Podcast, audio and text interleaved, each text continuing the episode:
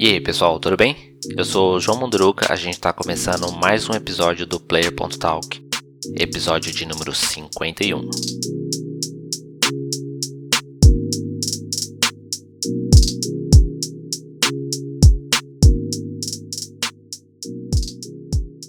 Estamos na penúltima semana do ano, então pouca coisa acontecendo agora, né? Duas coisas que eu queria comentar, uma referente a Splinter Cell.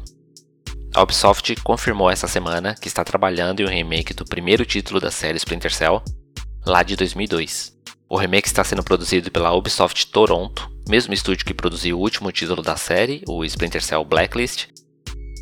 E a ideia do remake é recriar o jogo em um motor gráfico moderno. Eles estão utilizando a Snowdrop, a mesma engine do The Division, e buscam também melhorar a jogabilidade.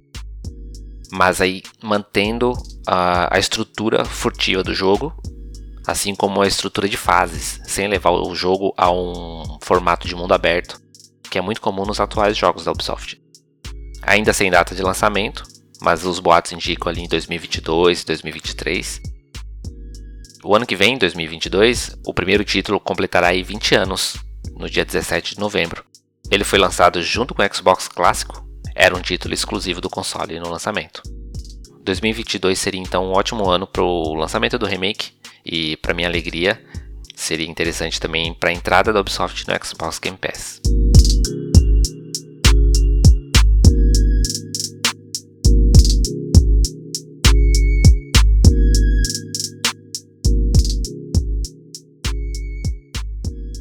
Um outro assunto é referente a Tencent. A gigante chinesa anunciou a compra do estúdio Turtle Rock, desenvolvedor do Back 4 Blood, o não oficial terceiro jogo da série Left 4 Dead. Né?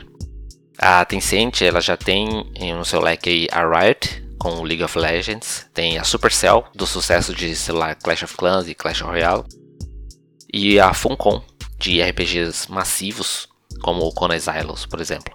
Eles também têm partes da Epic Games, da Activision, Blizzard e até da Ubisoft. A Turtle Rock, a desenvolvedora do Back 4 Blood, informou que nada nos trabalhos em relação ao, jo ao jogo Back 4 Blood vai mudar, nem a sua forma de trabalho, e o estúdio continuará de forma independente. Né? A Tencent segue a sua escala na indústria de jogos. Apenas nesse ano de 2021 eles compraram a Clay Entertainment de Don't Starve, compraram a Yager desenvolvedora do Spec Ops The Line, a Sumo Digital, do Sackboy, e Fat Shark, da Warhammer Vermintide. Além dessas aquisições, a Tencent também tem ações de outros estúdios, como a Remedy, de Alan Wake, acabaram de anunciar o Alan Wake 2, a Dontnod e até da FromSoft, por exemplo. Em 2021, eles investiram em mais de 100 empresas relacionadas aos videogames. Estes investimentos ajudam a empresa a enfrentar a concorrência de outras gigantes chinesas, além de minar um problema que eles vêm enfrentando dentro do mercado chinês, que é o caso da nova regulação chinesa que limita o tempo que as crianças podem passar é, em jogos online durante a semana.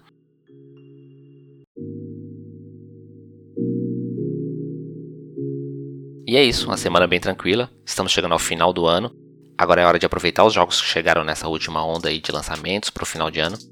Então eu desejo a todos vocês um Feliz Natal, que possam compartilhar bons momentos com seus amigos e familiares, que os jogos sejam uma ferramenta para momentos memoráveis com as pessoas que vocês gostam. Divirtam-se e sejam responsáveis. Obrigado por ouvir.